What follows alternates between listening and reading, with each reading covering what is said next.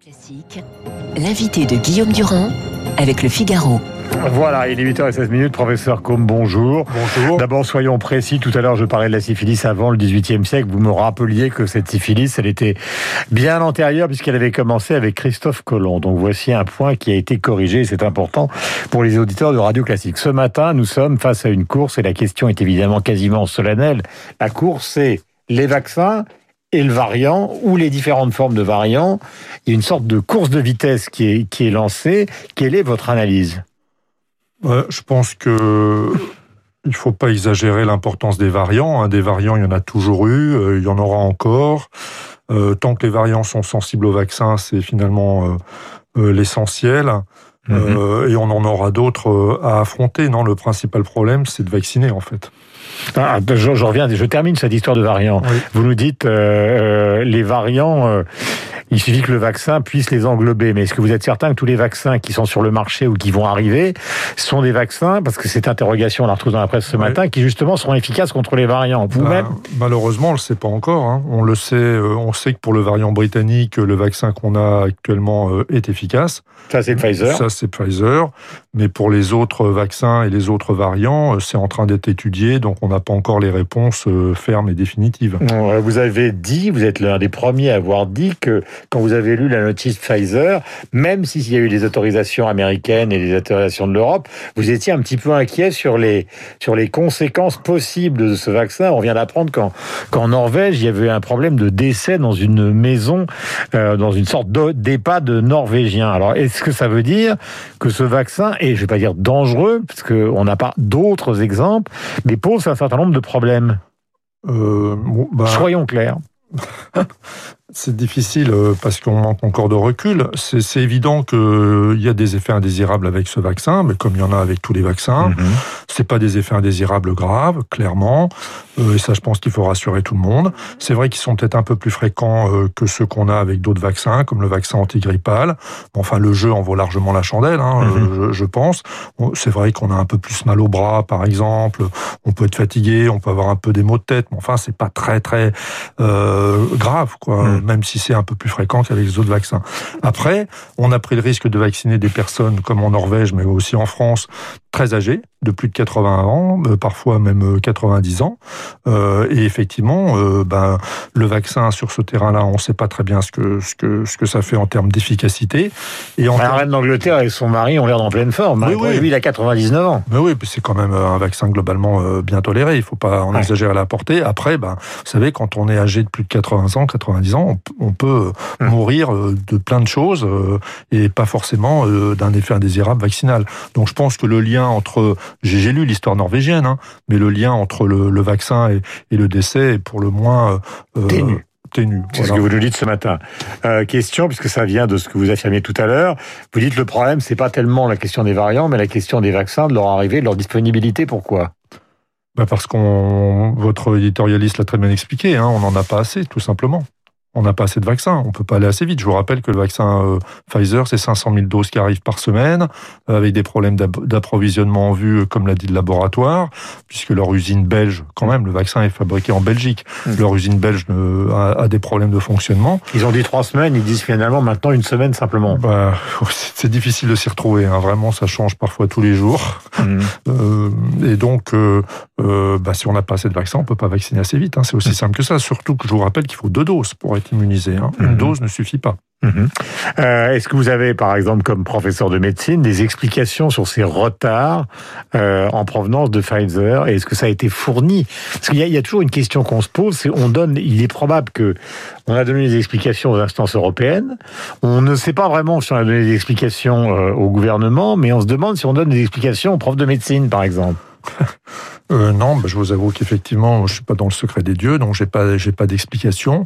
Moi, je pense qu'ils ont un problème euh, à la fois de, de logistique, euh, et, mais aussi de disponibilité des doses. Quoi. C'est-à-dire que à partir du moment où on commence à vacciner une personne, on sait qu'on est obligé de mettre de côté la deuxième dose pour pouvoir lui assurer la deuxième vaccination, parce que sinon ça sert à rien. Mhm.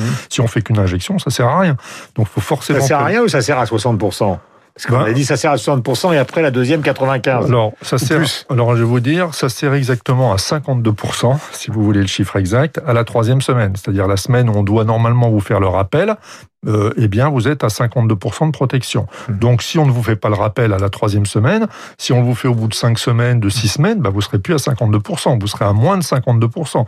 Vous serez peut-être à 20, 30%, et puis à trois mois, vous serez euh, probablement à, à 0 ou 10%. Mmh. Donc, en fait, euh, il faut faire cette troisième injection entre 3 et 4 semaines. Mmh. Donc, en fait, peut pas parler en termes de vaccins, il faudrait parler en termes de personnes immunisées, mhm. en sachant qu'il faut deux vaccins pour immuniser une personne. Mais si je vous écoute, professeur Eric Combe, euh, est-ce que je me trompe en disant qu'au fond, peut-être en termes de stratégie vaccinale, vous auriez préféré qu'on commence par la population dite active, plus que par les EHPAD pour gagner du temps? C'est pas un jugement de valeur de ma part. Hein, non, mais c'est un jeu, c'est très délicat comme problème euh, parce que forcément on va mécontenter euh, quelqu'un. moi, je pense que la priorité c'était clairement les soignants et notamment les soignants à risque. Ça, je suis absolument euh, formel là-dessus euh, pour plein de raisons qui ont été expliquées euh, largement, et ne serait-ce que pour par considération pour les soignants qui ont quand même payé un certain prix à la prise en charge de la maladie sans masque au début, je vous rappelle. Donc, ça m'apparaissait normal. Malheureusement, c'est pas ce qui est fait. ils ont commencé par les EHPAD. Ils n'ont pas choisi le chemin le plus facile, à mon avis. Été une erreur stratégique, et c'est ça un peu cette erreur qu'on paye d'ailleurs actuellement. C'est-à-dire que trop de monde a vacciné, qui sont déjà des gens qui sont confinés, alors que le virus circule avec des gens qui travaillent, qui vont dans les cantines scolaires, qui vont au bureau, euh, qui prennent les transports en commun, les taxis, etc., etc. C'est exactement ça, euh, ce qu'on appelle les, les, key workers, hein, les, les, travailleurs de première ligne, dont font partie d'ailleurs les soignants, mais d'autres corps de métier que vous avez énumérés. Dans ces populations-là, il y a des personnes à risque, mm. euh, et c'est ces personnes à risque dans ces métiers-là par lesquels, je pense, on aurait dû commencer. Mais vous savez, on peut, enfin, c'est facile de réécrire l'histoire après coup. Hein.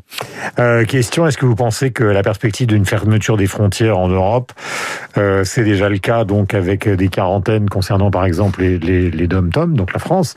Euh, est-ce que vous considérez que c'est une chose quasiment obligatoire maintenant bah, en fait, il y avait alors en fait, il y a deux choses. Hein. Il y a la fermeture des frontières et puis il y a la quarantaine euh, pour les voyageurs. Hein. C'est pas tout à fait pareil. Hein.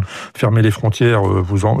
très peu de gens l'ont fait en fait au cours de l'épidémie. Enfin, certaines îles, la Nouvelle-Zélande par exemple, ou des, des endroits comme ça. Ce qui a été instauré principalement. C'est un des endroits les moins touchés du monde, la Nouvelle-Zélande. Oui, exactement. Mais ils ont une politique euh, très excellente. Hein. Euh, bon, la quarantaine après, bah, la quarantaine, on sait très bien que c'est un, un quelque chose qui est très utile pour lutter contre les épidémies. Les Asiatiques ont fait ça dès le début de l'épidémie, c'est-à-dire dès janvier-février. Nous, on implante ça un an plus tard. Bon, bah, mieux vaut tard que jamais. Mais enfin, entre nous, un an plus tard, euh, euh, ça, voilà, ça, ça sert plus à grand chose. Est-ce que vous croyez à l'efficacité du couvre-feu? Parce que les questions justement de société et, liées à l'épidémie sont évidemment nombreuses. Euh, on a vu hier qu'il y avait des encombrements monstres parce que les gens essayaient de rentrer avant, avant 18 heures un petit peu partout en France. Est-ce que vous considérez, mais là je parle à l'épidémiologiste, à l'infectiologue, que ça a une utilité euh, de d'un de, couvre-feu à 18 heures Ou est-ce que vous considérez que de toute façon à terme, si on n'arrive pas à, à joindre la courbe vaccin un variant, il va falloir reconfiner quoi qu'il arrive.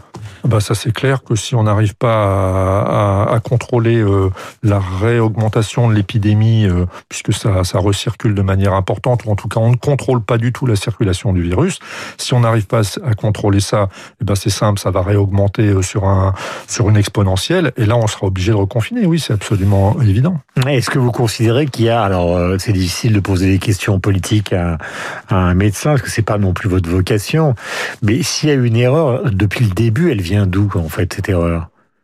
Bah, je pense, je l'écris un peu dans l'urgence sanitaire, dans, dans, mon bouquin. Oui, effectivement, je pense qu'il y a un problème de, de leadership. Euh, il n'y a pas de pilote dans l'avion, quoi. Hein. Je pense que c'est la clé, quoi. Euh, où le pilote est politique, il n'est pas, il est pas. Mais ils se sont quand même dotés d'un conseil scientifique. Où il y avait beaucoup de vos collègues. Oui, oui, j'ai effectivement, ils se sont dotés d'un conseil scientifique où j'ai beaucoup de collègues, absolument. Mais vous avez vu que toutes les recommandations du conseil scientifique ne sont pas euh, suivies des faits. Hein. Par exemple, le conseil scientifique, il avait recommandé la quarantaine en juillet, me semble euh, avec un avis qui avait été publié d'ailleurs un mois plus tard, parce qu'il devait un peu embarrasser le gouvernement à l'époque, euh, et ça n'a jamais été. Ils ont attendu six mois pour mettre la quarantaine. Moi, j'en parle depuis un an de la quarantaine. Mhm. Donc euh, bon, voilà où on en est. Quoi. C'est pas une épidémie qui a été gérée comme une épidémie. Euh, le professeur Raoult, dernier point, c'est important, le débat scientifique, vous y participez.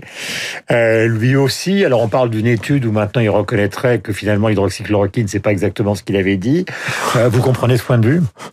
Ah bah, Je veux dire, il n'est jamais trop tard pour, pour reconnaître ses erreurs. Hein, et, et, mieux vaut reconnaître ses erreurs que de persister dans l'erreur, ça c'est clair. Hmm.